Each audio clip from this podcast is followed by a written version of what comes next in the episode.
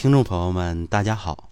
昨天啊，接到王先生的一个反馈电话，王先生说呀：“孙老师，我的疹子已经消退了，真是没想到这么快，一共啊就三天时间。孙老师啊，你太厉害了。”那么这个王先生啊是什么问题呢？我们一起啊来看一看啊。王先生今年四十五岁，三天前呢，他不知道怎么回事，忽然之间啊就开始浑身起风疹。伴随着剧烈的一个瘙痒，这疹子啊此起彼伏，躯干呢和四肢都有了，而且呢像黄豆那么大，颜色呢也是红的。医院呢给用了一些抗组胺药，但是控制不了。王先生呢通过一位朋友啊推荐找到了我，我辩证啊发现王先生的舌苔啊比较黄腻，细问呢才得知啊他现在啊不光起疹子，而且大便干，尿呢也比较赤黄。口呢还有发苦的现象，那么在了解到啊这些情况以后呢，我为王先生啊推荐了一个方子：茵陈六十克，栀子九克，大黄十二克，荆芥四克，防风四克。所有这些呢水煎服。那就像啊我开篇说的一样，今天是第三天了，王先生只用了三剂，但是风团呢逐渐都消失了。大家看一看啊，这个神奇不神奇？区区五味中药的一个方子，基本就把问题给解决了。那么这是怎么做到的呢？我跟大家讲啊，这王先生啊，其实是属于湿热型的风疹，也就是啊急性的荨麻疹。你看啊，辩证时呢，他的舌苔黄腻，这不就是典型的湿热之象吗？湿热呀，它是伤阴的，伤阴以后呢，大肠的津液啊也会亏损。所以王先生的排便呢就发干，那湿热呀都藏于下焦，所以王先生的尿呢也会发黄。那湿热呀如果排不出去呢，就会导致啊胆气上逆，所以王先生啊还有口苦的一个情况。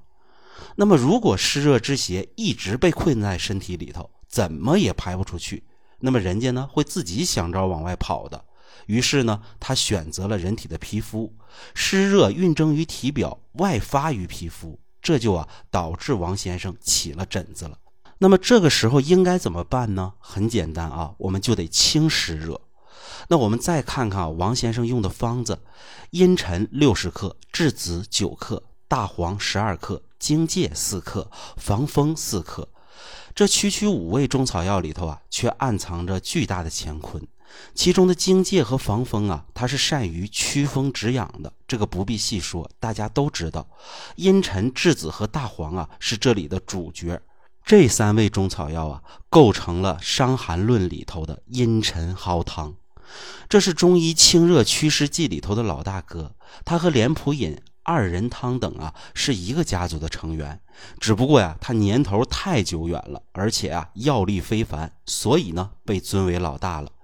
茵陈蒿汤啊，能清热利湿退黄，是调整啊湿热黄疸的方子。茵陈蒿呢为君药，这是清热利湿的。栀子呢能通利三焦，能清热，可以呢让湿热呀随小便而出。大黄呢起到的是通大便、泄热的一个作用。如果湿热呀淤结在体内，形成黄疸。导致我们一身发黄、口渴、小便不利、舌苔黄腻、腹胀等问题啊，都可以用它。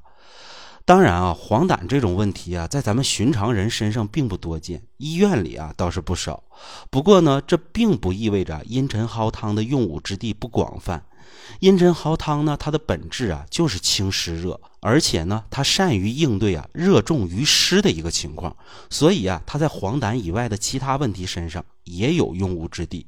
比如说呀，王先生这个急性荨麻疹。这就是由于湿热之邪引来的，恰好啊可以用茵陈蒿汤来应对，所以呢，王先生用了以后啊，效果是很好的。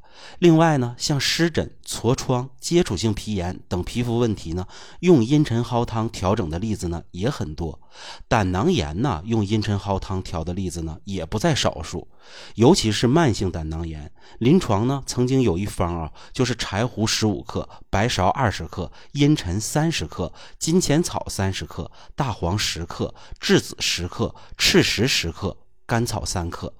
对什么问题比较合适呢？就是慢性胆囊炎，持续右上腹部的一个疼痛、钝痛、口苦、恶心、嗳气、反酸、腹胀、胃部灼热、吃油腻后症状加重、舌红、舌苔黄腻等等。